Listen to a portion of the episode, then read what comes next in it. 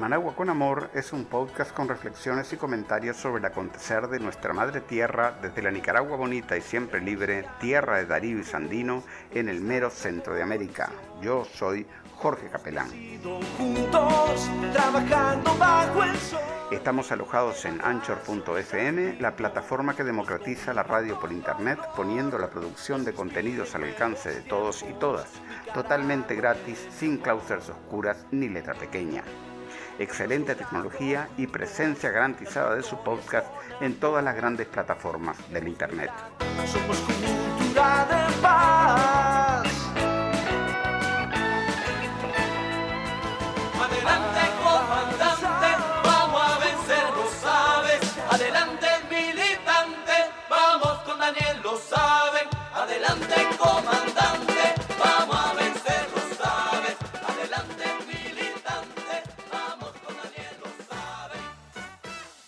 este episodio de, Managua con Amor eh, estaremos reproduciendo de manera íntegra el discurso pronunciado el día de ayer 30 de abril por la noche eh, por el comandante Daniel Ortega Saavedra con motivo de celebrarse, eh, de conmemorarse ocho años de la partida a la inmortalidad del comandante Tomás Borges Martínez y en la víspera del primero de mayo, Día Internacional de los Trabajadores.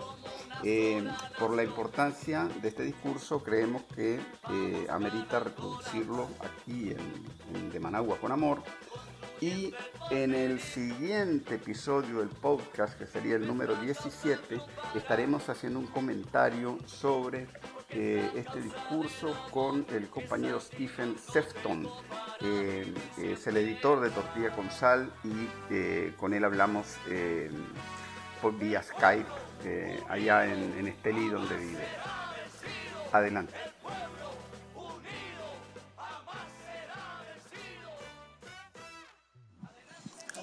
Buenas tardes, hermanos nicaragüenses, familias de estas tierras benditas de Diriangén, de Nicaragua, de Darío, de Sandino.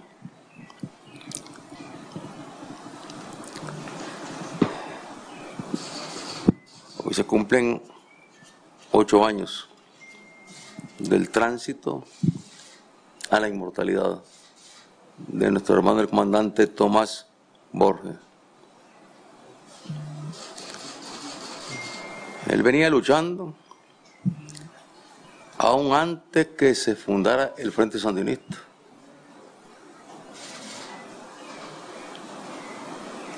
Ya en los años 1956, cuando Rigoberto Justicia al tirano impuesto por Yankee que asesinó a Sandino.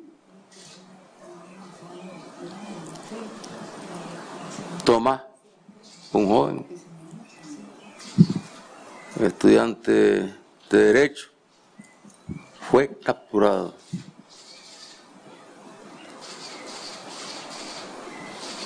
Con Augusto, con Edwin Castro, con Cornelio, Cornelio Silva, que los asesinaron después, a Cornelio, a Huberto y a Edwin, el padre de Edwin, nuestro compañero jefe de bancada del Frente Sandinista en la Asamblea Nacional. Ya estaba ahí Tomás, luchando. Y Carlos, que era un muchacho, estudiando la secundaria, saliendo a las calles para clamar por la libertad de Tomás, con otros jóvenes. Así es que este día, en víspera del primero de mayo, Día de los Trabajadores, de los trabajadores del mundo, de las trabajadoras y los trabajadores, de los trabajadores y trabajadoras del sector formal, que son cada vez menos en la medida que se viene automatizando la actividad industrial, menos trabajadores. Hay empresas donde ya están los robots y una persona, dos personas nada más. Bueno, cuidando de que el robot funcione a perfección. Y desaparecieron los trabajadores ya de esa empresa. Por eso es que ha crecido tanto el empleo informal. Son trabajadores. O sea, ese esquema de pensar que solamente son trabajadores los que están en el sector formal no tiene sentido. Porque el mismo capitalismo se ha encargado en su desarrollo de lanzar al desempleo. Primero, cuando empezaron las máquinas, cuando la industria, la revolución industrial y los trabajadores desesperados lanzándose a destruir las máquinas allá en Europa, en Inglaterra, desesperados, veían en la máquina un enemigo que iba a quitarles el trabajo. Claro, al final se impuso la máquina, que generó un inmenso desempleo en los países desarrollados. Y ahora en estos tiempos, eh, los tiempos de la tecnología de punta, donde se vienen automatizando las grandes industrias, vehículos donde ya poco intervienen los trabajadores, sino que vienen siendo armados por los robots que están ahí en la planta.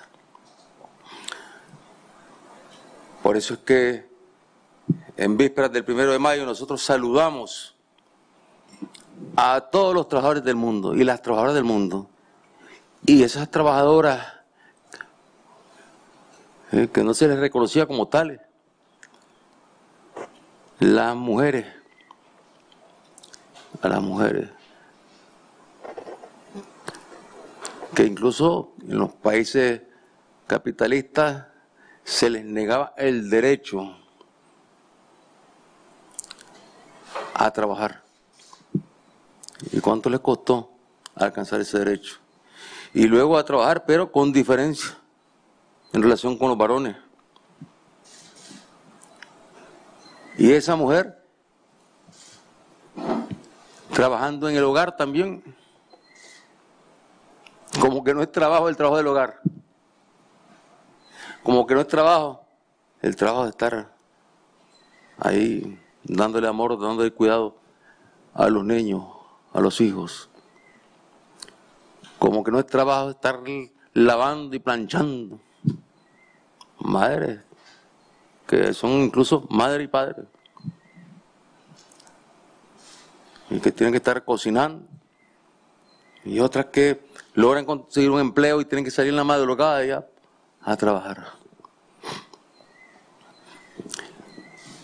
Así que nuestro saludo a todos los trabajadores del mundo y trabajadoras del mundo, tanto los que quedan todavía en el sector formal, que son cada vez menos, como los que quedan en el sector informal, que son cada vez más.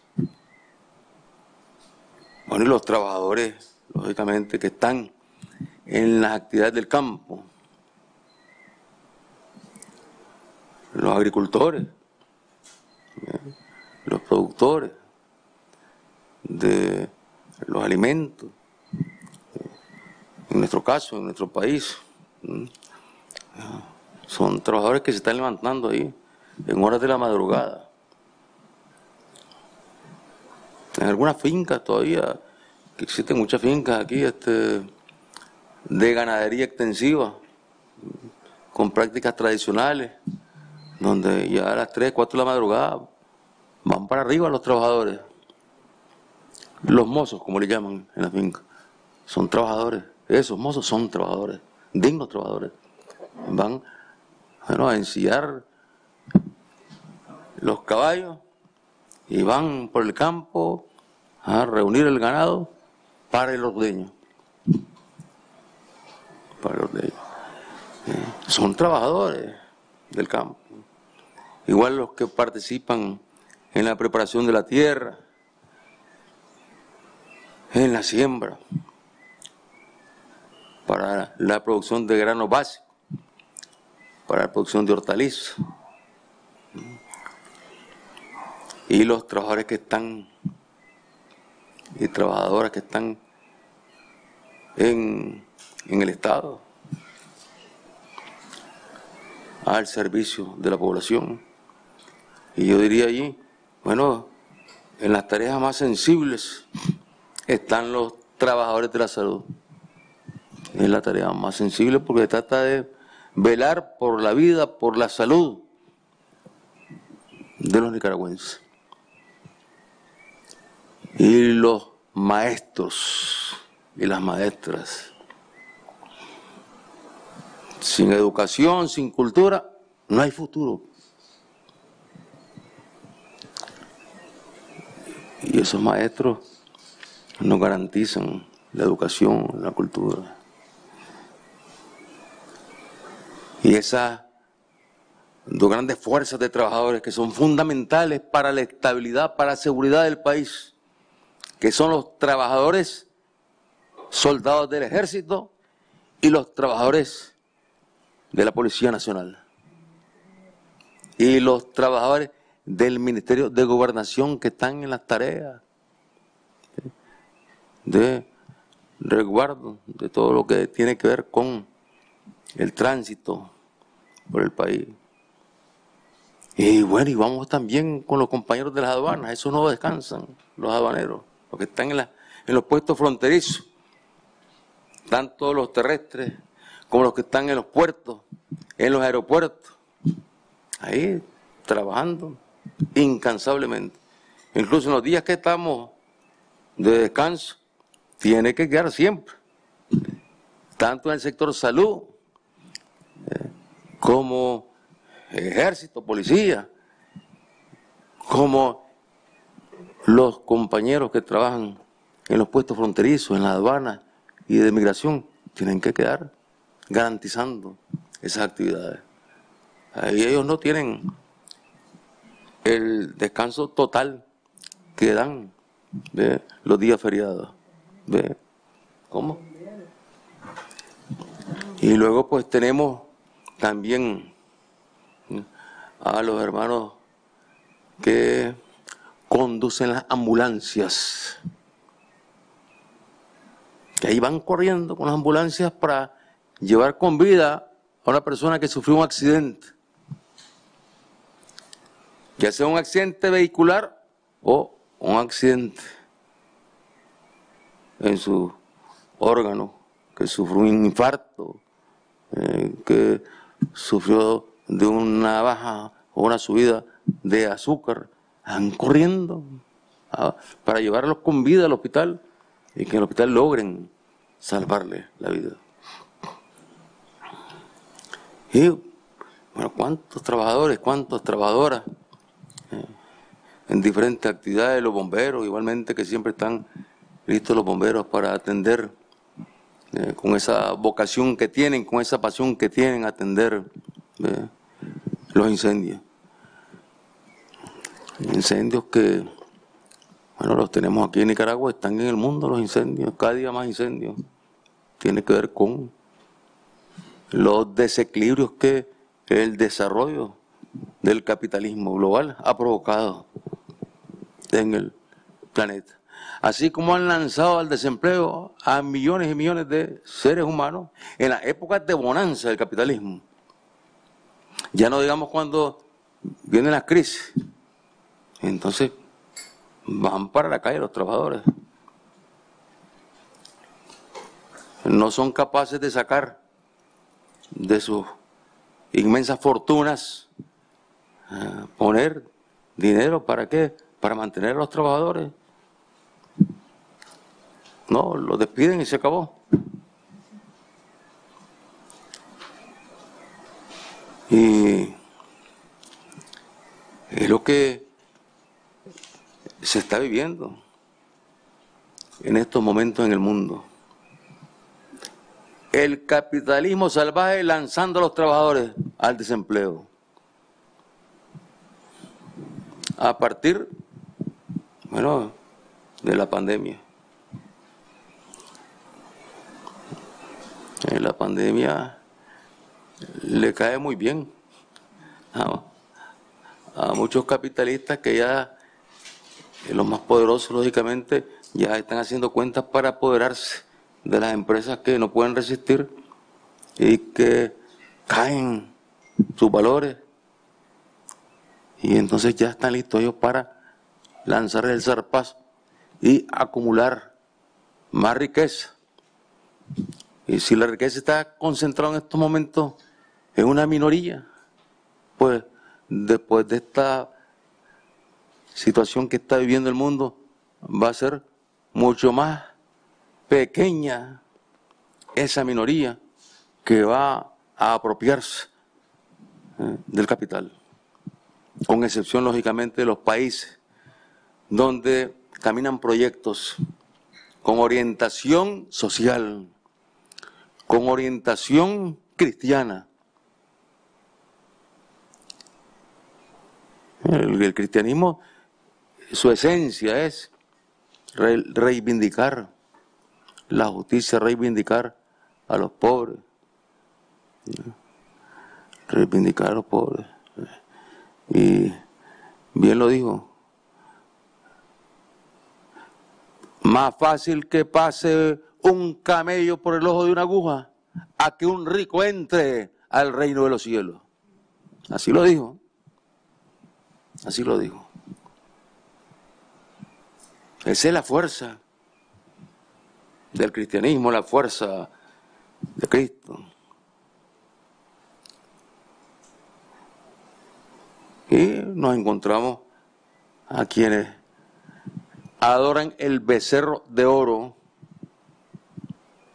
Siempre están ahí los que adoran el becerro de oro. Los, los fariseos, fariseos, eh, los sacerdotes que adoran el becerro de oro y que besan los pies y lamen los pies del imperio son los mismos que Cristo fue a sacar a latigazos del templo. Sí. Y les digo, sepulcros blanqueados, le dijo, sepulcros blanqueados, así les dijo. ¿Sí? La naturaleza humana, ahí, el, eh, la miseria humana, eh, falsificando los valores. Eh. Pero, bueno, los pueblos sí tienen ese espíritu, tienen ese empuje. Y por eso se han librado tantas batallas, tantas luchas en el mundo. Y se siguen librando. En estos momentos se está librando una batalla donde el capitalismo salvaje quiere aprovecharse de esta pandemia para ejercer un mayor control sobre la riqueza e imponer con mayor fuerza su tiranía porque el capitalismo salvaje es una tiranía que se disfraza eh, como los falsos sacerdotes se disfrazan de democracia. Entonces quieren eh, aprovechar esta situación para qué? Para eh, ejercer un mayor control. Y lo estamos viendo cómo están actuando.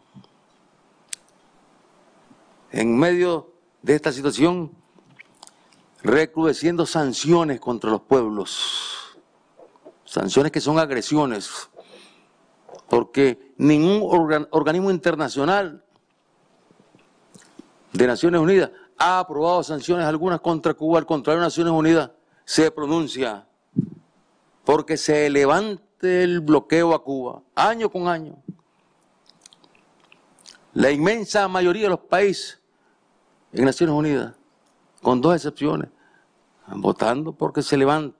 Pero como no se respeta la democracia y como lo que se ha instalado en el mundo es la tiranía del capitalismo salvaje, entonces de nada sirve Naciones Unidas. De nada sirve. Porque no se respetan los votos de más de 190 naciones que es el promedio que está votando siempre porque se levante el bloqueo contra Cuba. Aprovechando estas circunstancias, los voceros del capitalismo salvaje para agredir con mayor rabia, violencia, veneno al hermano pueblo venezolano. Tomando medidas que son totalmente demenciales, que muestran lo que Martí bien llamó cuando dijo, yo conocí, yo conocí al monstruo porque vivía en sus entrañas, porque él vivió en los Estados Unidos y conoció bien al monstruo. Así lo definía Martí. Mm. Es el monstruo, lanzando zarpazos por todos lados, aprovechándose de una tragedia. ¿Para qué? Para tratar de destruir a Cuba, tratar de destruir a Venezuela, tratar de destruir a Nicaragua, ¿sí? Y se lanza contra países que son países ya de mayor peso. Se lanza una confrontación total.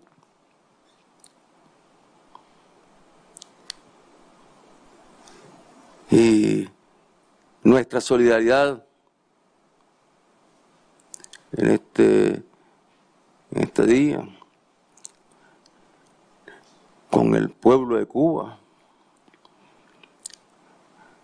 con el pueblo de Martí, de Fidel, nuestra solidaridad con el gobierno de Cuba encabezado por el compañero Miguel Díaz Canel y bajo ahí la orientación siempre del comandante Raúl Castro, comandante victorioso, ahí. Y nuestra solidaridad con el hermano Nicolás Maduro. Hoy Nicolás mandó un mensajito de saludo con motivo del aniversario de Tomás. Nicolás estuvo aquí para la honra fúnebre de Tomás, nos acompañó en la plaza. Él estuvo ahí. Y cuánto le agradecemos ese mensaje a Nicolás. ¿Y cómo le decimos a Nicolás lo que es el cariño, el amor que le tiene el pueblo nicaragüense a la revolución bolivariana, al pueblo venezolano, al comandante Chávez, bajo el manto de Bolívar, que nos cubre a todos, y Nicolás conduciendo esta batalla. Una de las batallas más duras que ha enfrentado gobierno alguno en nuestra América frente al imperio y donde está logrando dar la batalla de forma victoriosa. Y llegan los bárbaros al extremo de desplazar sus barcos de guerra ahí en la zona, bajo el pretexto de que ellos están combatiendo el narcotráfico. Que combatan el narcotráfico en los Estados Unidos. Ahí están los mayores narcotraficantes del mundo, en los Estados Unidos, porque ahí está el consumo, el mayor consumo del mundo. ¿Y quiénes son los que mueven la droga en los barrios de las ciudades norteamericanas? ¿Quién la mueve? ¿Quiénes se enriquecen? ¿Cuántos funcionarios yanquis comprados? ¿Cuántos policías yanquis comprados? Pero si lo sacan ellos mismos en las películas que hace el FBI, la D, hacen sus películas y ellos mismos sacan ahí la forma en que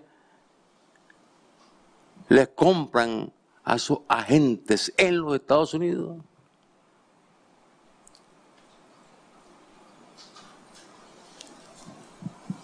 con qué, con qué prepotencia, ¿eh? esa demostración de fuerza en estos momentos en el que el mundo, está enfrentado a una tragedia. Sí, una tragedia porque, bueno, es cierto que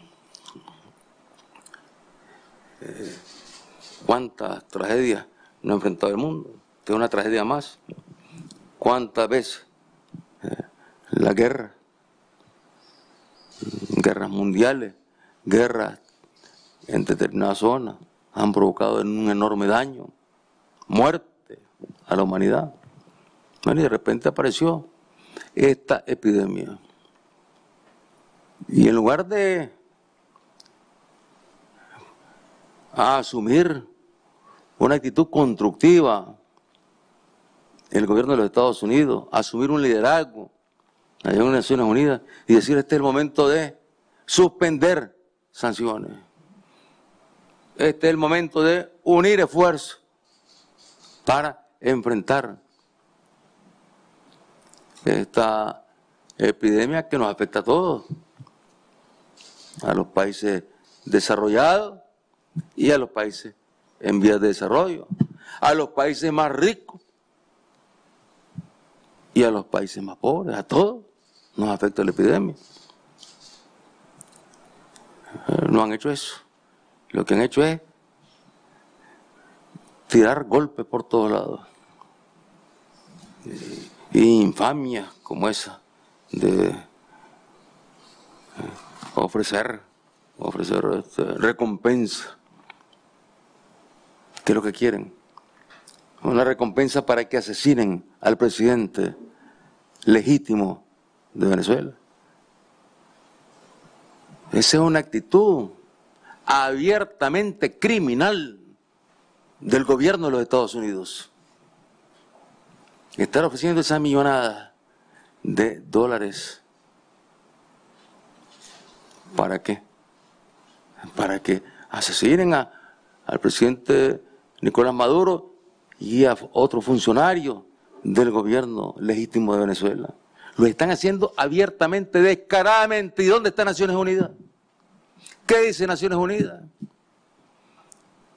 ¿Y dónde están los países que se dicen respetuosos de la democracia y defensores de los derechos humanos?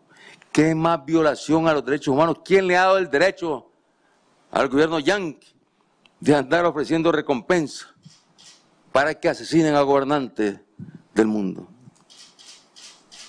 Eso, realmente eso, eh, no, se, no, se había visto, que yo recuerde, no se había visto eh, un momento tan brutal como ese. Ellos han estado acostumbrados a cometer sus crímenes, eh, bueno, ofrecer recompensas cuando se han dado situaciones como eh, los actos de terrorismo que nosotros condenamos allá en las torres.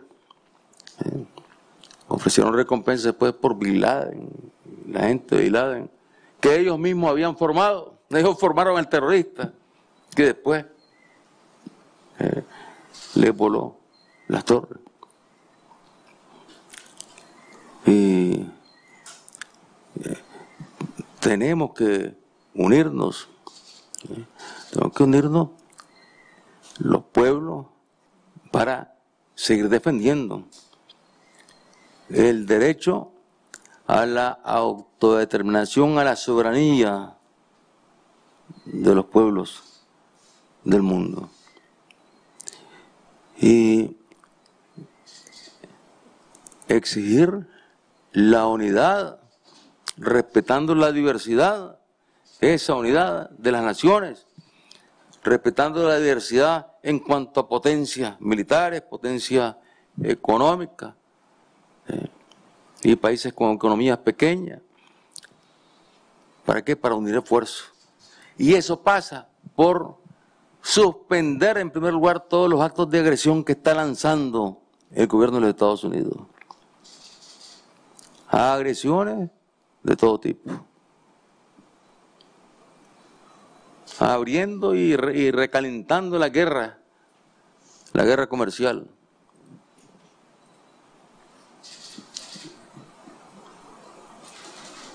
Y lo está haciendo en estos momentos, ahora con China. Lo último, anunciando el gobierno norteamericano que va a tomar sanciones en contra de China.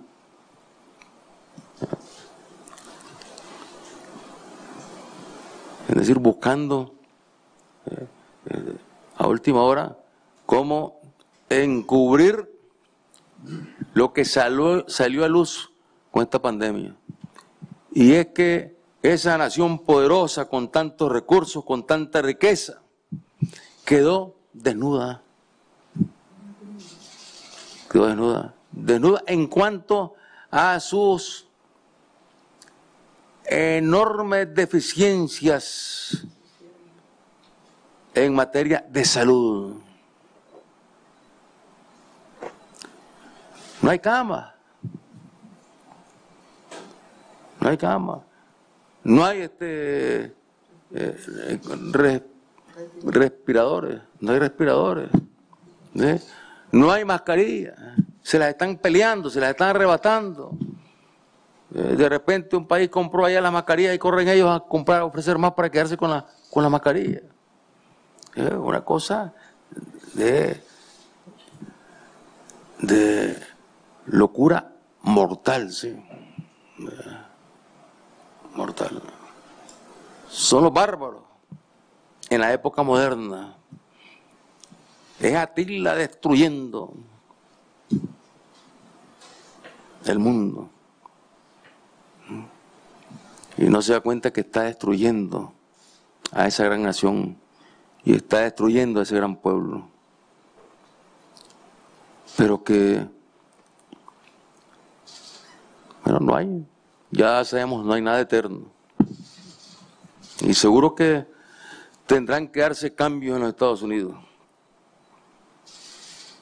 Lo ideal sería que el gobierno actual de los Estados Unidos se atreviera a dar un paso adelante, actuar realmente con valentía.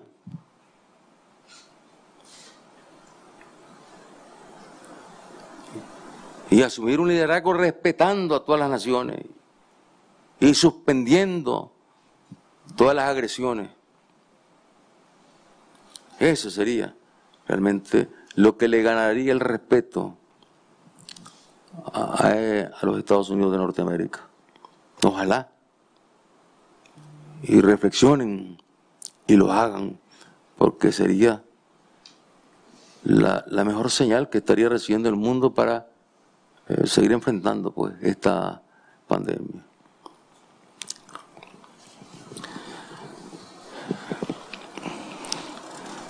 Nosotros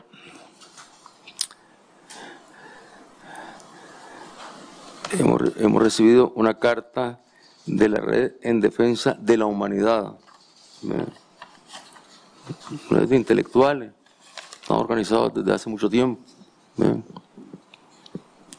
donde frente a estos actos de, terror, de terrorismo, frente a las campañas de difamación que se lanzan contra nuestro pueblo. Dicen ellos, nosotros y nosotras no solo refutamos ese método infértil y mezquino, sino que además rechazamos de manera contundente los irrespetuosos calificativos por demás infundados y llamamos a debatir a fondo las ideas que realmente sirvan para superar las amenazas que se ciernen sobre la humanidad antes, durante y después de la pandemia del COVID-19.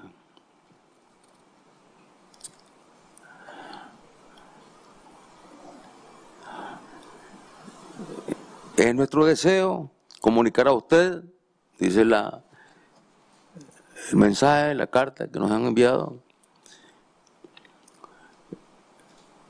En nuestro deseo comunicar a usted uno de los mandatarios aludidos en los niveles de la Fundación Internacional para la Libertad. Son estos gente de derecha que continuamente se reúnen y sacan sus proclamas soltando fuego contra los pueblos. Y, o claro, son instrumentos del imperio.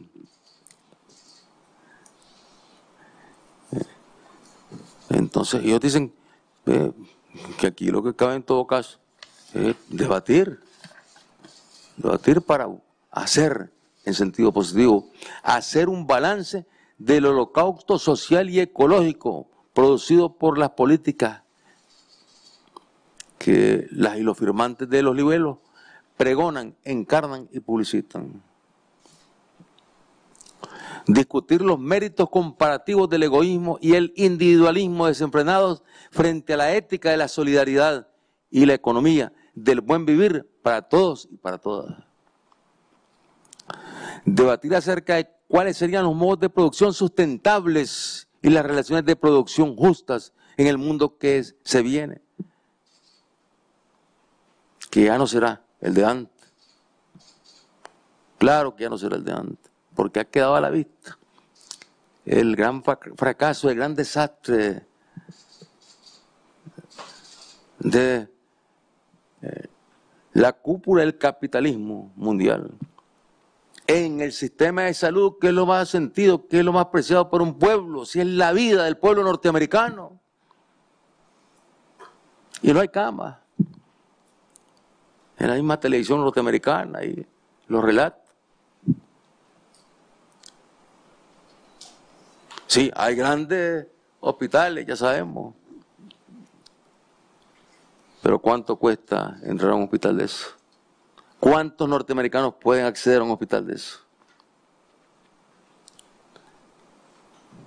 Y, se ha debatido el sistema de salud, ha sido un tema de debate profundo. Y se ha impuesto esa política de privatizar la salud. Y aquí tenemos los resultados. ¿Quién puede ir a un hospital privado aquí y decir, ve, atiéndanme? A ver, paga primero. O ponle la tarjeta de crédito. Eso le dice un hospital privado aquí. Puede llegar muriendo el paciente ahí. Y ahí no es cuestión que le van a decir, pasa, te vamos a atender. Ahí no se respeta el principio, el principio sagrado que tienen los médicos no se respeta y que debería tener un hospital. Eh, simplemente buscar. ¿Para dónde? Para el hospital del Estado, para el hospital del pueblo.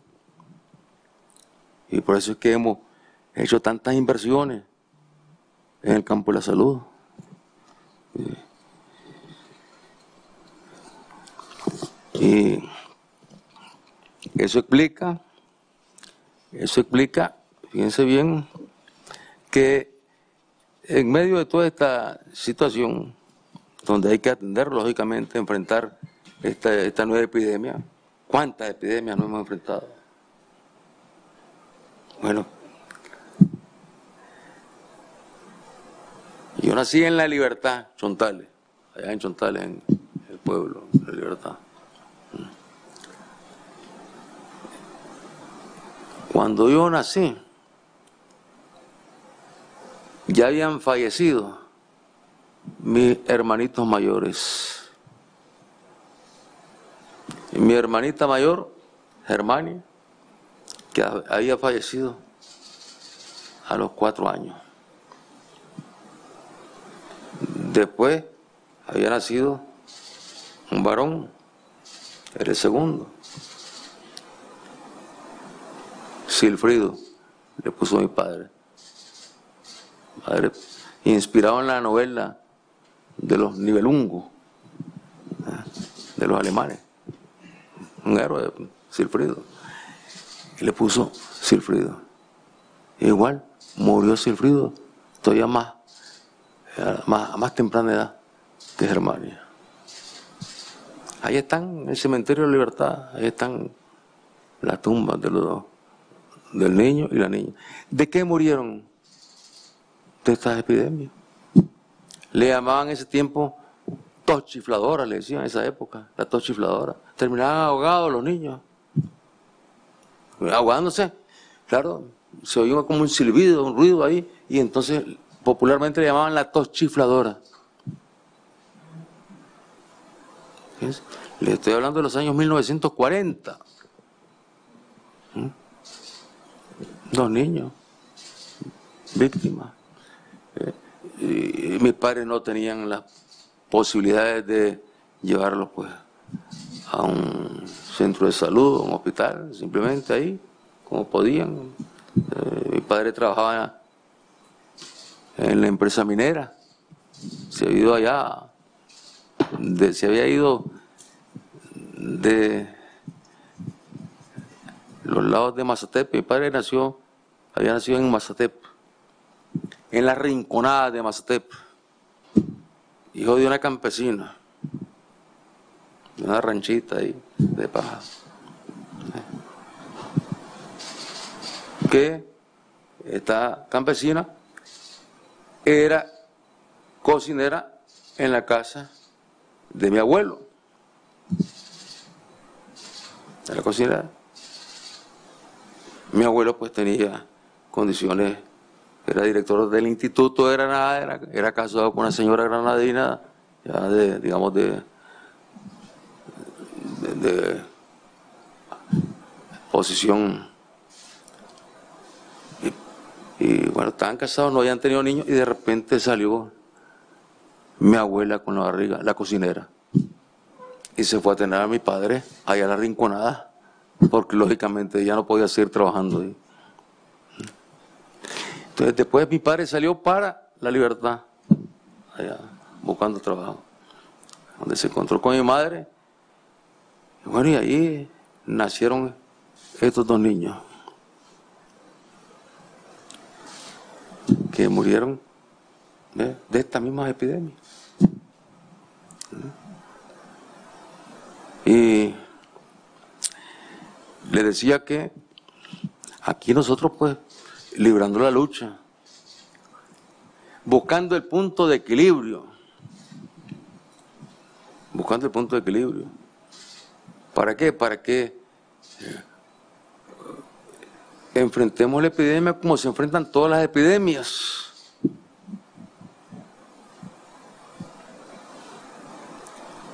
Guardando las normas que ordenan las autoridades de salud, mientras se encuentran las vacunas, porque eso pasa con las epidemias, eh, golpean las epidemias y no existe vacuna, porque apareció una epidemia nueva, el HN1, H1N1, la última, digamos, que antes de este, eh, provocó cantidad de muertos. Entonces, bueno, ir lidiando ahí con la epidemia mientras se encuentra, este, eh, se encuentran los tratamientos, eh, eh, de acuerdo al conocimiento que ya se tiene, la experiencia que se tiene, qué tratamientos se pueden aplicar para poder proteger a las personas más vulnerables y que eso provoque el menor número de víctimas de fallecidos. Eso es lo que hemos hecho es imposible que no hayan fallecido, pues, imposible que no hayan este, personas que se contaminen. ¿Por qué? Porque estamos conectados, ¿eh? el mundo está interconectado. La epidemia no se originó aquí, es cierto, fue allá, en un pueblo de China, en Wuhan. ¿eh? Pero luego eh, está la comunicación, está la comunicación.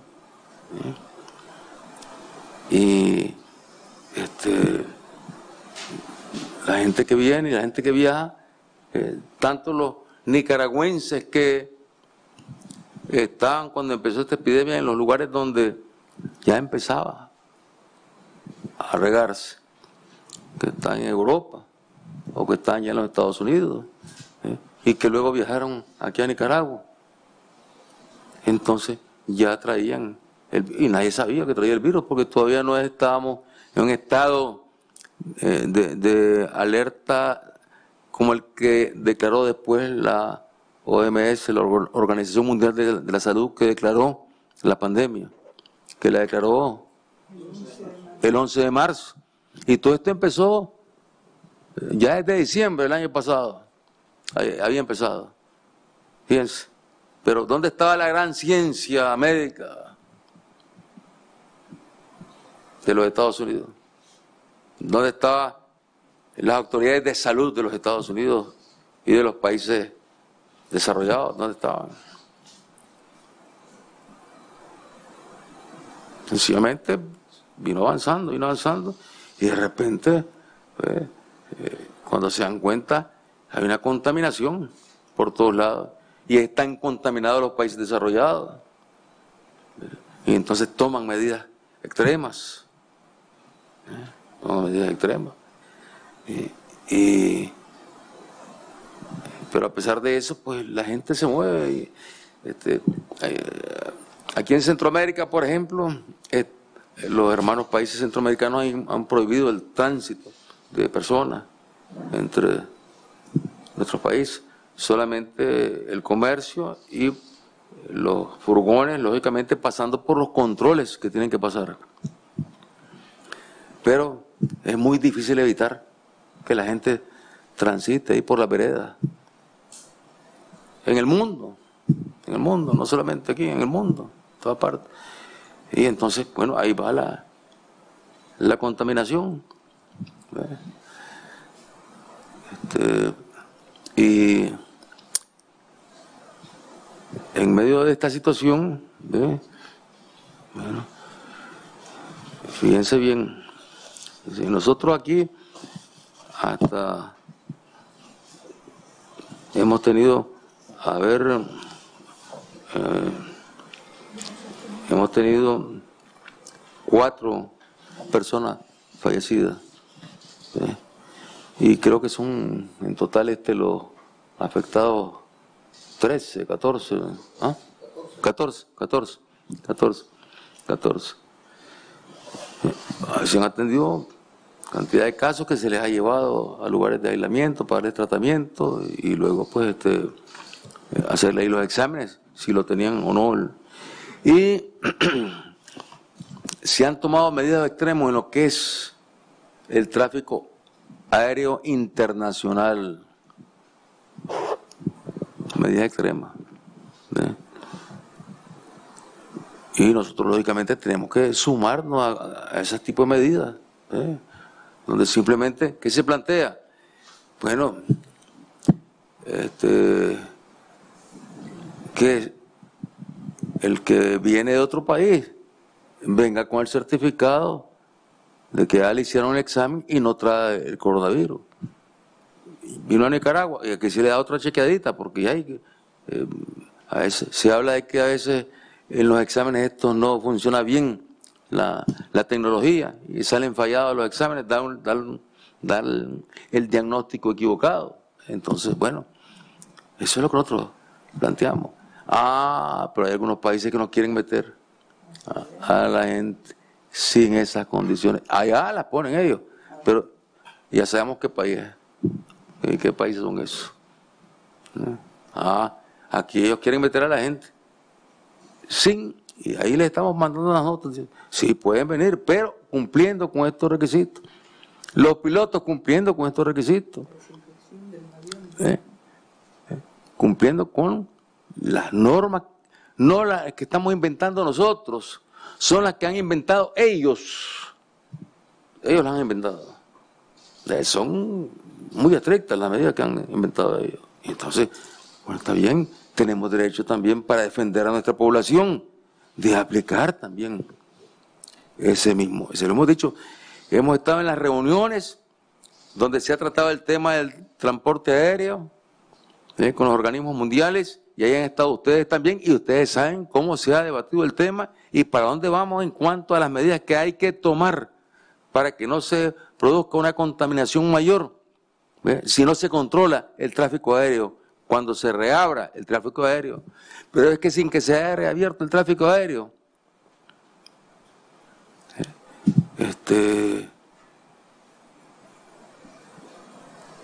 ahí nos mandaron a nosotros, antes, de la, antes que se decretara la, pandemia, nos mandaron como a 70 nicaragüenses 70 nicaragüenses en un vuelo. Y claro, como no estaba la pandemia, pues no, no hicimos, pues, este, pero se les planteó, pues, que era, ya estaba la, la peste, pues, se les planteó que ellos le hicieron chequeo de esto y lo otro. A última hora no hicieron chequeo. No hicieron chequeo. O sea, las autoridades norteamericanas no hicieron chequeo y nos metieron a 70 nicaragüenses que venían de esas cárceles, centros de detención, que son unas cárceles. Hay un reportaje ahorita, un reportaje, donde habla, donde hay un nicaragüense que se fue en los años 80 para allá y lo recibieron como exilado político. Tiene setenta y pico de años ahora. Y el pobre está en silla de ruedas. Eh, y no puede moverse. Y la, esposa es desesperada porque lo Y a él le dieron el estatus de asilado y lo tienen metido ahí, en ese, donde no, no están revisando a, esa gente que está ahí metida. ¿eh? Es un campito de concentración el que tienen ahí, los yanquis. Es un campo de concentración. No tiene nada en qué envidiarle a los campos de concentración de Adolfo Hitler. Lean el relato en un periódico norteamericano. Desesperada la gente, todos alpiñados, ¿eh? centenares de, de, de, emigrantes, centenares de emigrantes ahí apiñados, ¿eh? y todos sienten que ya tienen la enfermedad y que no nadie los atiende. Y están reclamando la atención y las mismas autoridades dicen que no hay forma de darles atención. ¿Eh? O sea, son situaciones realmente dramáticas, ¿ah? donde no se están respetando los derechos humanos de la gente que tienen ellos, de los ciudadanos que tienen ellos en los lugares donde los han puesto uno encima de otro, ahí hacinados, hacinados. Entonces, fíjense bien, les decía que aquí nosotros dando la batalla, este, tomando en cuenta las normas internacionales, ese es nuestro punto de partida, pero sin caer, sin caer en, en, medidas extremas, radicales, que lo que harían sería matar al país. Matarían al país, matarían al pueblo. Entonces, bueno, mantener las actividades normales, guardando las normas, tomar medidas especiales con las personas más vulnerables.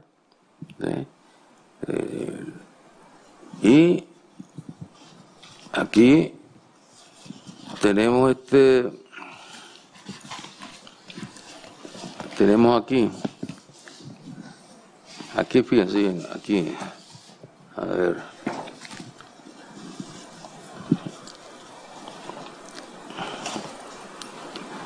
En este periodo de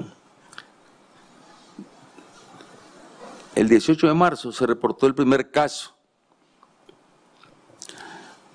Al día de hoy se han atendido ya 14 personas, se han atendido mucho más, pero en 14 personas se ha encontrado, se ha confirmado el virus. Y se le ha dado seguimiento a 162 personas. Hasta garantizar que eh, el virus ya eh, este, no existía, pues no, no, estaba ahí el virus, eran otros problemas los que tenían, pero claro, tenían manifestaciones en la salud que los preocupaban a ellos mismos y buscaban la atención, a ver si tenían el virus. Entonces, en esta lucha se han visitado 971.443 familias, donde se brindaron charlas de prevención a 3.336.096 96 ciudadanos, personas. Y con lo que eh, se ha, este informe era el día de ayer, antier, ya con lo que se ha trabajado en esta, ya llegamos a los 4 millones, con lo que se ha trabajado en esto en lo, del resto del día de ayer y el día de hoy. Se han brindado 18.891 charlas sobre medidas preventivas en unidades de salud. Se han realizado fumigaciones con cloro en 29 mercados, en 31 terminales de buses, en 137 unidades de transporte, en 427 escuelas, en 187 unidades de salud. Fíjense bien, si nosotros le decimos a, a la gente, quédense en casa, ¿quién, va a fumigar? Si decimos quédate en casa, ¿qué enfermera va a trabajar? Y ahí tiene derecho también. Y si te quedas, vos me quedo yo también. ¿Qué médico va a trabajar? ¿Qué policía va a trabajar? ¿Qué soldado va a trabajar? Por eso les digo, se destruye el país. Por esa vía se destruye el país. Y los que han estado con ese discurso son los mismos que, que hicieron eh, hundir al país en abril del año 2018 y que siempre se aprovechan si hay un incendio como el de Indio Maíz, este, ahora se aprovechan de la epidemia. ¿Para qué? Para que se destruya el país. Pensando que si se destruye el país, ellos van a sobrevivir, no se dan cuenta que aquí no queda nadie. Y, son los del discursito ese. Luego, eh, se ha distribuido cloro también 10.325 libras de cloro en vivienda y en unidades de salud.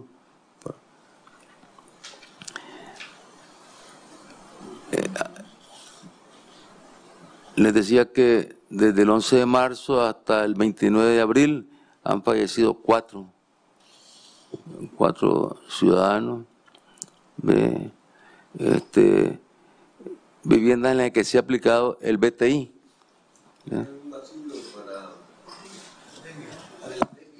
para sí, este, este, para el o sea no hemos, lo que quiero decir con esto es que no hemos no nos hemos detenido a continuar la batalla contra las otras epidemias porque si nos centramos solamente con el coronavirus y no atendemos las otras epidemias de repente nos están lloviendo todas las pestes.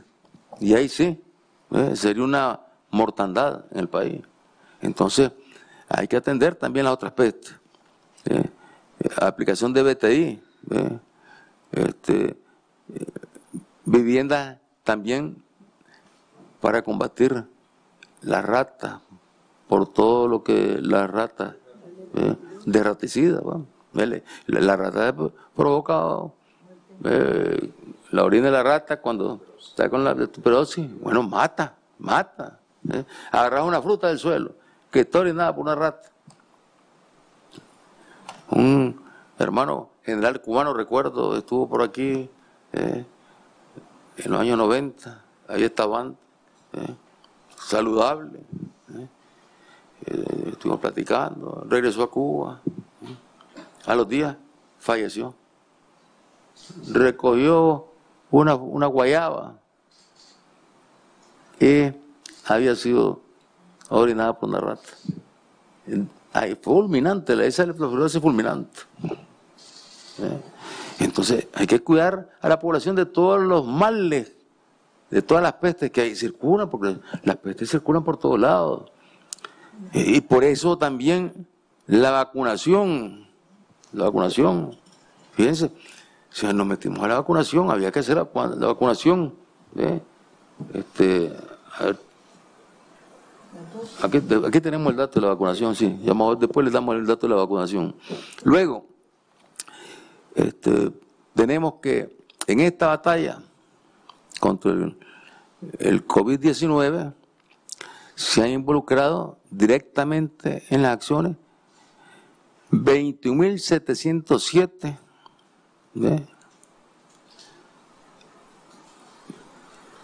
directamente e indirectamente 15.952 para un total de 37.659 trabajadores de la salud. Fíjense bien. O sea, los trabajadores de la salud no se han ido a casa. Si se van a casa, bueno, ahí, ahí no llueve el, el, COVID-19 y se empiezan a multiplicar todos los otros males. Hasta reaparecería la poliomielitis, que la logramos eliminar ya hace muchos años. Sí, sí. Entonces, fíjense bien, hermanos nicaragüenses, yo les decía la vez pasada, no perdamos de vista que aquí en Nicaragua, como en todo el mundo, fallecen ya por otras enfermedades, fallecen muchas personas. Y tenemos que en este periodo, del momento en que se anunció la pandemia, pues se formalizó, pues ya, se decretó la pandemia, el 18 de marzo, hasta hoy, perdón, 11 de marzo, hasta hoy, 30 de abril,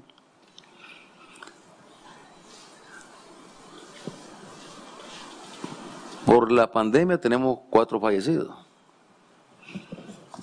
Pero por todos los otros problemas que afectan a nuestro país y a todos los países. ¿eh? Tenemos 2.829 fallecidos. Claro, es explicable que se ha concentrado el mundo en estar llevando la cuenta nada más de los que están falleciendo por la pandemia. Y nos, duele, lógicamente, un fallecimiento en cualquier parte del mundo. Nos solidarizamos con las familias eh, que, eh, que guardan luto, eh, que sufren por el fallecimiento de un familiar. Ahí mira, un día, ayer estaba viendo este, tres, el padre, la madre, la hija, los tres fallecidos ¿eh? en los Estados Unidos. En los Estados Unidos, otro fallecido. Entonces, nadie está haciendo las cuentas de los fallecidos por otras enfermedades, de los fallecidos por, en accidentes de tránsito, por los fallecidos por ahogamiento, por los fallecidos por suicidio. Nada, no esa cuenta no se hace. ¿Por qué? Porque todos estamos centrados en nosotros mismos. Pues no estamos hablando todos los días de cuántos fallecieron en esto. Simplemente nos centramos en el informe. Porque, claro, en estos momentos el enemigo principal a atacar es Pero el dolor está también en todas esas otras familias. De los fallecidos por los actos de violencia, por la delincuencia. Fíjense, 2.829 fallecidos. es Hay ataques cardíacos. esa familia, nos solidarizamos con esas familias también. Es decir, nos solidarizamos con todas las familias que han perdido un ser querido. En todo este periodo también. Y en todo momento. No podemos, no podemos permitir que vayan a creer esta familia que aquí eh, nuestro corazón solamente está con el que fallece de, del coronavirus. Estamos con toda la familia que tienen un ser querido fallecido, ¿eh? Que fallecieron por infarto, por diabetes, por los problemas de los riñones, que están ese problema de los riñones que afecta aquí en nuestro país, por tumores, cáncer, hipertensión, que se le disparó la presión, más con estos calores hay que andar cuidando hay que andar cuidándose con estos calores, porque con facilidad se dispara la presión, dispara la presión, bueno, puede haber un derrame o un infarto, con facilidad. accidentes de tránsito, accidentes cerebrovasculares, decía, homicidios, insuficiencia hepática, es decir, bueno, Fíjense, en accidentes de tránsito, en este periodo del Del 11 de marzo al 29 de abril han fallecido 108 varones y 12 mujeres. Qué terrible, terrible. Pero estamos tan, ya tan mal acostumbrados a los accidentes de tránsito que ya no nos conmueven, no conmocionan. Y más bien se convierte en un acto de noticia roja, de nota roja y, atraer la curiosidad eh, y, la, y, la, parte mala de la gente para... Eh, hay otra gente que sí tiene sentimiento y cuando eso le duele. Eh, pero hay otros que lo ven nada más por ver sangre, desgraciadamente. Disfrutan con eso. Y entre los fallecidos por accidentes de tránsito, un niño de 13 años, no, entre los 13 años y los 21 años, 8 muchachos. O sea, de, de, muchachos, niños de 13 años a jóvenes de 21 años, 8. Ya mayor de 21 años, 102. Víctimas de violencia. Ahí están homicidios, feminicidios, parricidios. Ahí vi en la televisión hoy que habían capturado al que asesinó a una muchacha, una muchacha de 19 años.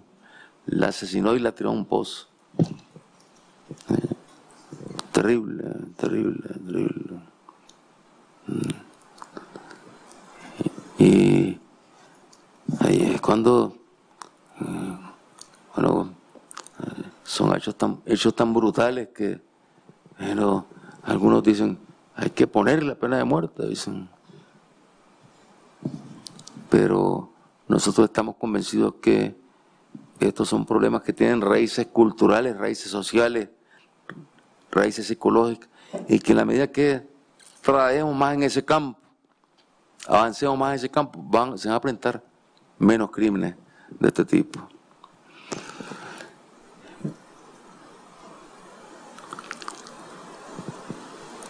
Aquí tenemos que de los fallecidos por acciones delincuenciales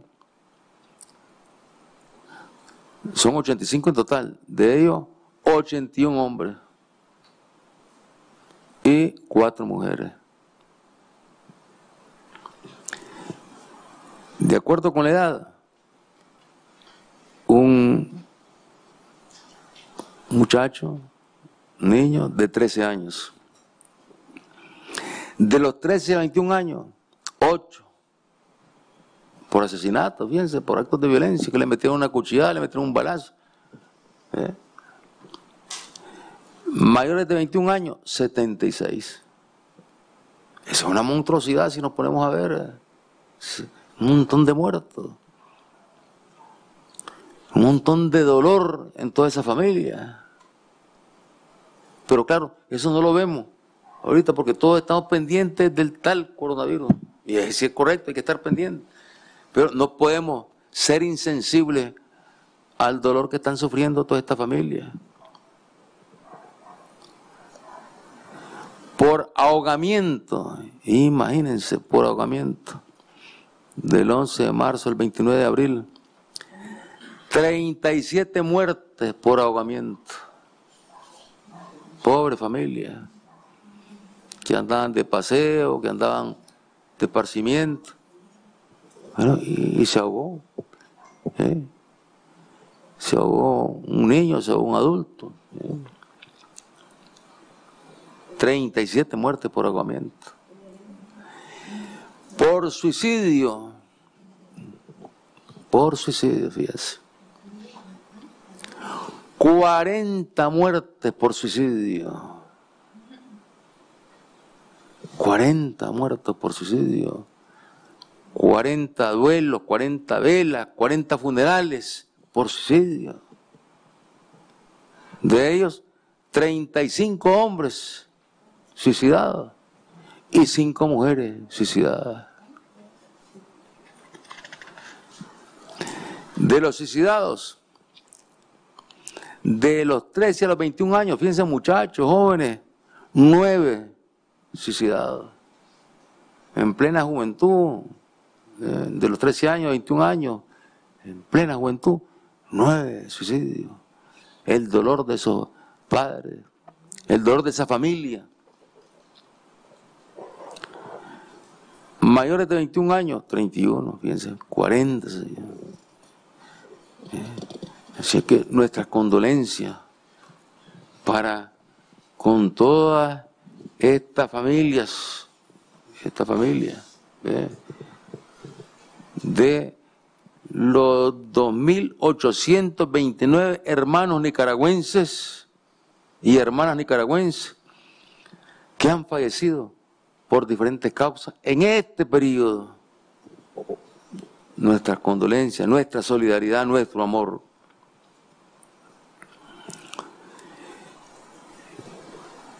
Durante este periodo también, como aquí no era cuestión de irse a casa, sino que era cuestión de dar la batalla, dar la batalla, guardando las medidas, lógicamente, de, que mandan las normas sanitarias, los servicios brindados del 11 de marzo al 29 de abril. Y aquí está una noticia buena, maravillosa, que nos alegra. En plena mortandad, fíjense, 2.829 muertos, más los cuatro del coronavirus.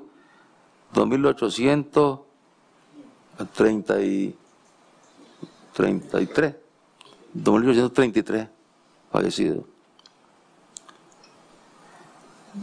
14.571 nacimientos. Bendito sea Dios. Bendito sea Dios. 14.000 ¿Mm? nacimientos. Es decir, fallecieron 2.833, incluyendo los cuatro del coronavirus.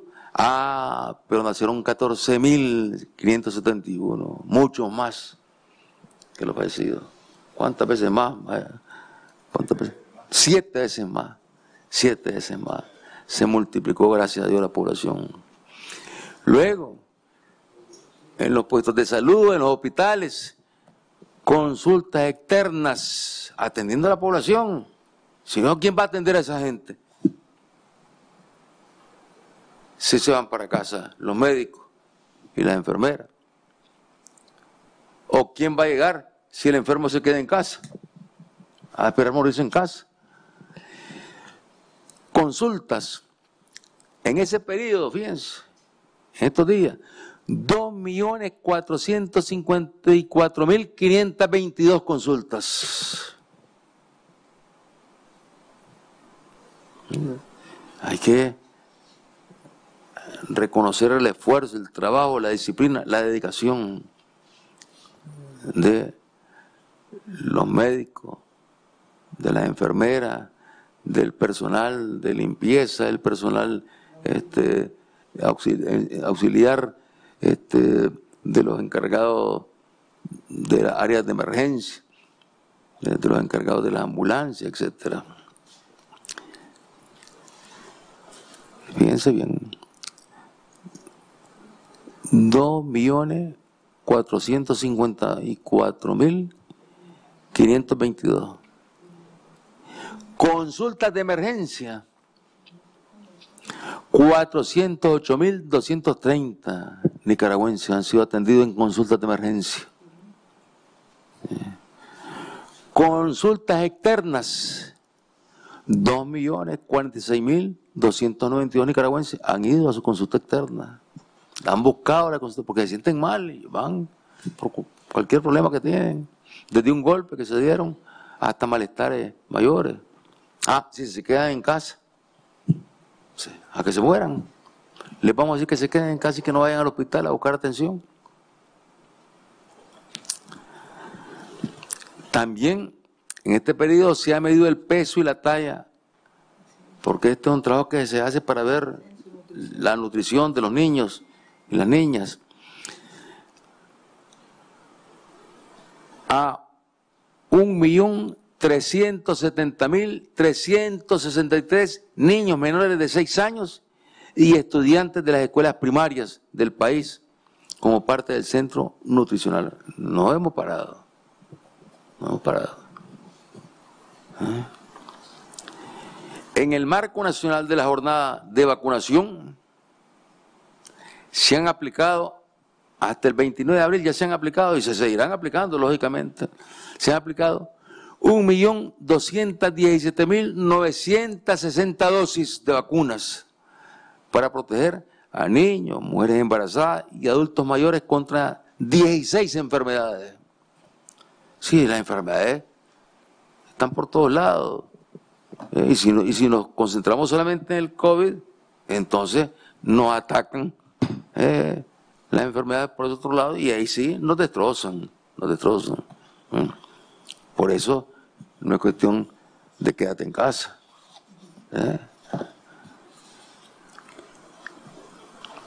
En el periodo del 11 de marzo al 29 de abril se han albergado en las casas maternas un total de 9.049 mujeres embarazadas. Fíjense bien, esas mujeres no se quedaron en casa. Se lo dijera quien se lo dijera, no se quedaron en casa. Son mujeres inteligentes, saben lo que llevan, llevan la, la vida, traen la vida y hay que cuidarla y entonces van al centro a recibir la atención para que esa criatura que viene pueda nacer con todas las condiciones. Se ingresaron a los hospitales un total de 58 mil, tres personas ingresaron a los hospitales en estos días, fíjense.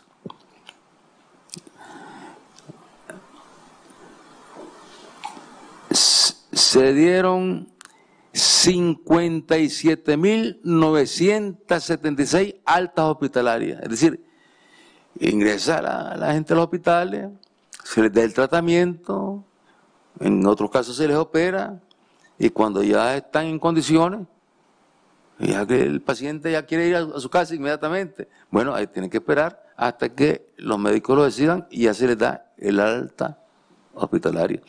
A ver, ingeniero ahí ¿Cuántos días son? del 11 de marzo al 29 de abril. ¿Mm? ¿Ah? Ahí está el matemático. ¿Ah? Francisco el matemático. ¿Cuándo? 40. ¿Ah? 49 días. En 49 días, fíjense. En 49 días. Todo lo que ha pasado. Fallecimiento y nacimiento. Vacunaciones, fumigaciones. ¿Eh? atenciones médicas en los hospitales, operaciones, no entramos al detalle de las operaciones también porque pues, si tantas operaciones no se han practicado. La diálisis, 737 pacientes atendidos con diálisis, que eso es eh, muy delicado. Y son, generalmente son tres diálisis por semana, piense bien, son tres diálisis por semana, es un trabajo muy delicado, porque cada diálisis que se aplica, bueno, la persona corre el riesgo de descompensarse porque hay una barrida ahí en la limpieza de las toxinas que también se lleva la parte buena. Y entonces ahí se dan situaciones críticas eh, con, con los hermanos que tienen problemas y que tienen que acudir a la diálisis porque tienen problemas en los riñones. Se le ha administrado quimioterapia a 2.368 pacientes. ¿Por qué? Porque tienen cáncer. Y ahí se van a quedar en, casa. O los otros porque tienen problema renal. Se van a quedar en casa. Si se quedan en casa y no se hacen la diálisis, se les disparó la oreja y mueren, mueren en casa. Mueren en casa. Entonces son vidas que se han salvado. ¿Por qué? Porque han, con toda responsabilidad, con su familia y con ellos mismos, han acudido a los puestos de salud, a los centros de salud, a los hospitales. Luego se realizaron 3.870 ferias de salud, se movilizaron las clínicas móviles para atender en 5.656 comunidades. Y luego las fumigaciones, 126.892 viviendas fumigadas.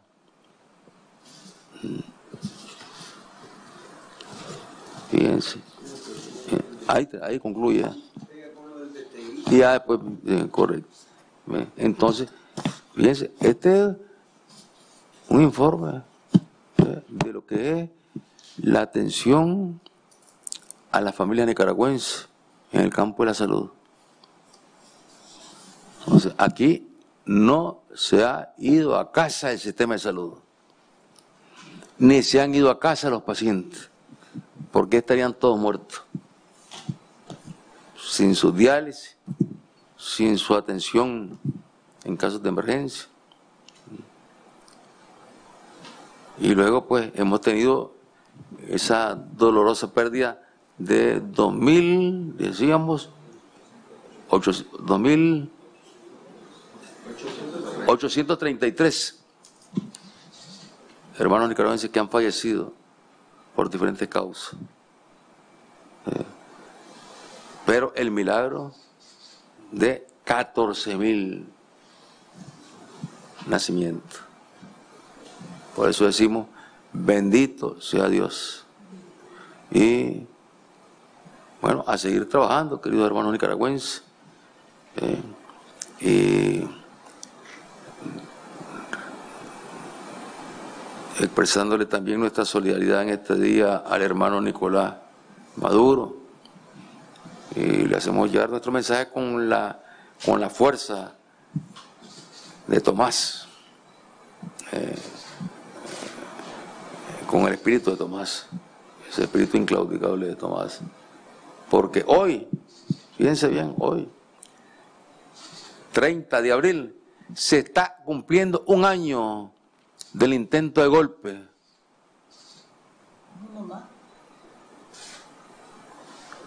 Eh, se fue montado eh, con una, eh, fue un, plan organizado por el imperio comprometiendo a cantidad de gobiernos que eh, se fueron a concentrar ahí y, combinándolo esto con golpes eh, o intentos de golpes militares eh, con pequeños grupos ahí que tenían penetrado.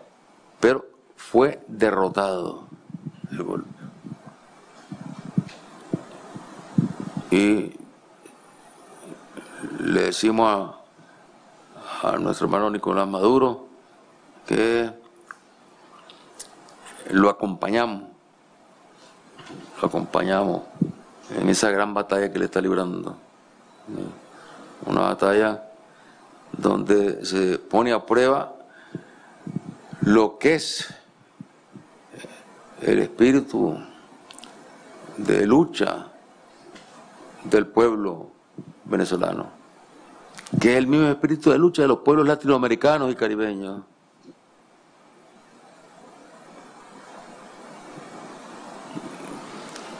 Y que estamos eh, siempre juntos eh, en ese noble proyecto que nos heredaron Fidel y Chávez, el ALBA. El ALBA está ahí, siempre, trabajando avanzando a pesar de todas las agresiones que ha sufrido y sufre el alma. Queridos hermanos nicaragüenses, queridas familias, buenas noches y a continuar en esta lucha por la vida, en esta lucha por la paz, en, esta lucha donde el principio del amor,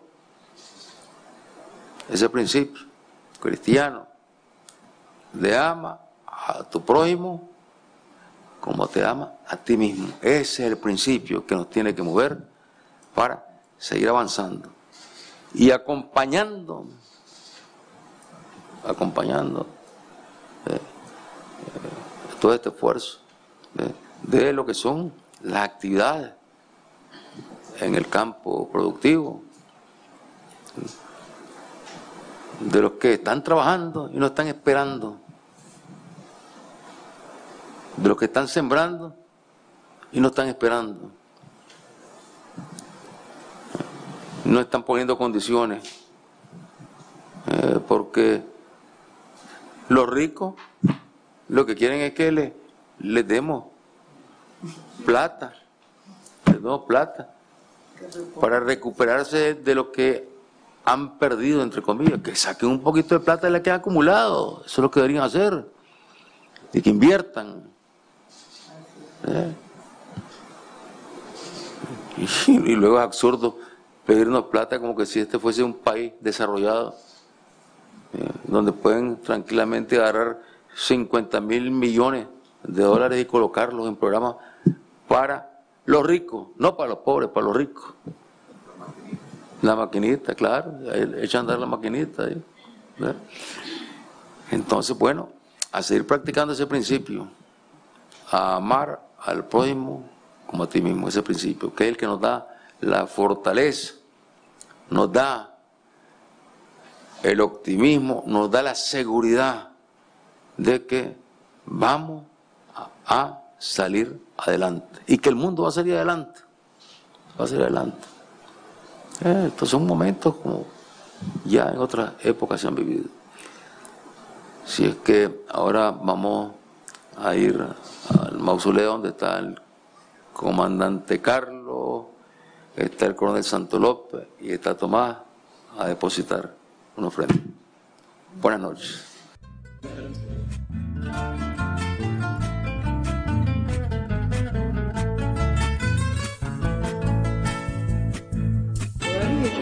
Buenas noches, compañeros, compañeras. Buenas noches, querida familia de nuestra Nicaragua bendita, cristiana, cristiana, solidaria. Esta Nicaragua llena de amor. Aquí reina el amor porque reina Jesús por siempre. Todo este informe que ha brindado el comandante Daniel es un informe de amor, del amor que vibra en nuestra Nicaragua. Amor servicio al prójimo, amor al prójimo como amamos a Jesucristo nuestro Señor, como pueblo cristiano, como pueblo de fe, de confianza, de esperanza, siempre, todos los días, proclamamos que nuestra patria es cristiana y es solidaria. Y nos sentimos orgullosos de decirlo, pero no solo de palabras, sino de obra, de trabajar de acuerdo a los principios cristianos, a los valores cristianos que son nuestra cultura. Oponemos el amor en todo momento porque es más fuerte que el odio. Algunas personas todavía, desgraciadamente, viven rezagados en una burbuja mental, una cultura que no es la cultura nicaragüense, un pueblo generoso, amoroso, fraternal. Ese es nuestro pueblo, vivimos como familia y vivimos en comunidad y rechazamos terminantemente el odio, cualquier sentimiento negativo. Nuestra Nicaragua está hecha de vigor y de gloria y está hecha para la humanidad. Así que nosotros, que sabemos lo que es trabajar todos los días, de mañana a noche a mañana, como trabaja nuestro pueblo en el campo y la ciudad, proclamamos continuamente que Nicaragua es cristiana y que Nicaragua es de Jesús, el príncipe de la paz y del cariño.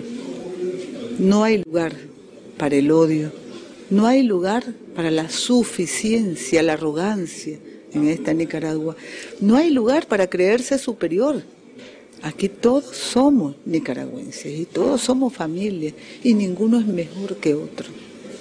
El pueblo nos enseña cada día y aprendemos del pueblo de la valentía, de la fortaleza, precisamente de la raza nicaragüense, que sabemos de lucha, sabemos de caminares, sabemos de camino, sabemos de honor. Nos sentimos orgullosos de nuestro pueblo trabajador, de las familias trabajadoras, de los maestros, de los educadores, de los trabajadores de la salud, de nuestra policía, nuestro ejército, nuestro Ministerio de Gobernación, los trabajadores de todas las instituciones del Estado, de las alcaldías. ¿Cómo? ¿Con qué mística servimos a nuestro pueblo?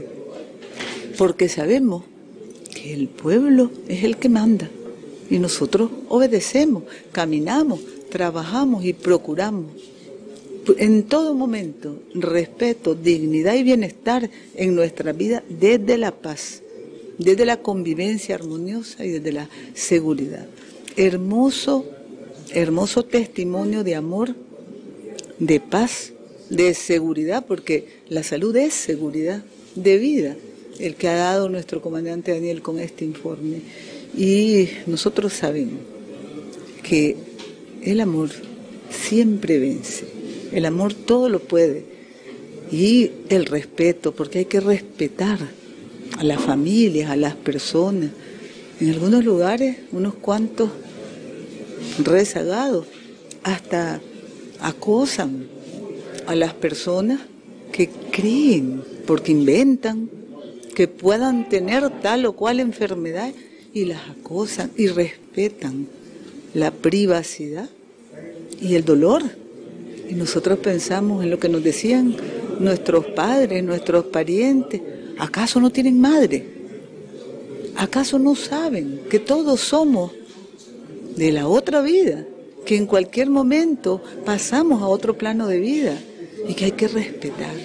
Y respetar el dolor de todos los hermanos que por una u otra razón fallecen en Nicaragua. Y con esta, este afán de maldad, Ahora todo el mundo muere de una sola causa. Cuando hay tantas causas por las que fallecen las personas, qué irrespeto, qué falta de caridad cristiana. Como decía nuestro comandante, cuando lanzamos o queremos lanzar lemas o mandatos para que la gente haga lo que no puede hacer en un país como Nicaragua, donde tenemos que trabajar cuidándonos, queriéndonos, pero trabajar para no morir, porque es cuidar la salud y cuidar la vida. Y la vida también es el trabajo y la alimentación y todo lo que requerimos en nuestras casas y para nuestra familia.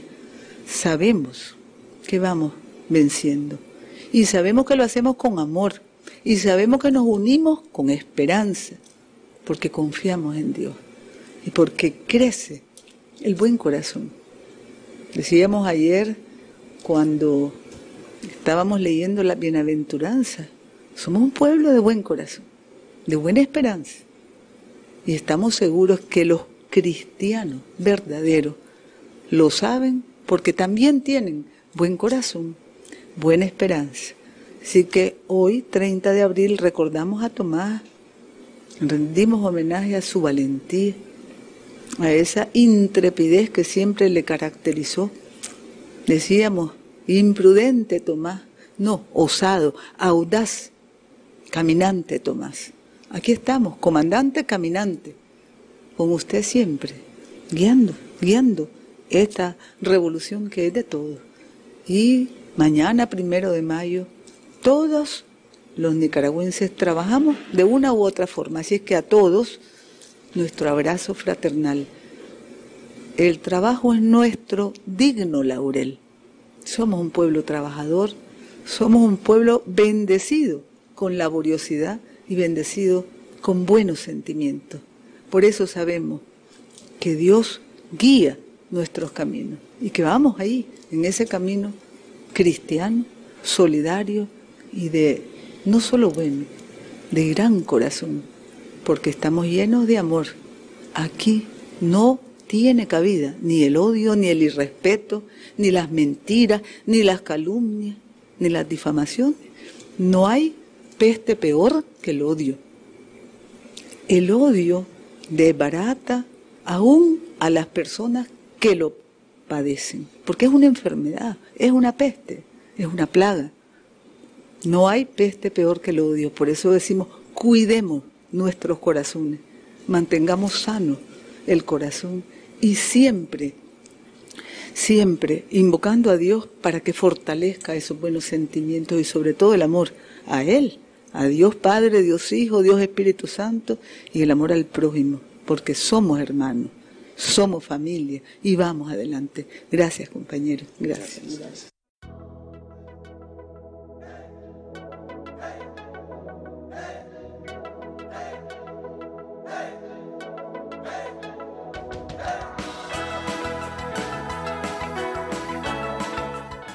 Este ha sido otro episodio del podcast de Managua con Amor. Más temprano que tarde estaremos de regreso con reflexiones y comentarios sobre el acontecer de nuestra madre tierra desde la Nicaragua bonita y siempre libre, tierra de Darío y Sandino en el mero centro de América. Nos cobije con valor, nos inspira en nuevos tiempos, Nicaragua de mi amor hemos logrado juntos las victorias con amor. Hemos gritado al mundo, viva la revolución, combatiendo la pobreza con el trabajo y la paz. Brilla el sol, brilla su gente, somos cultura de paz, somos cultura de paz.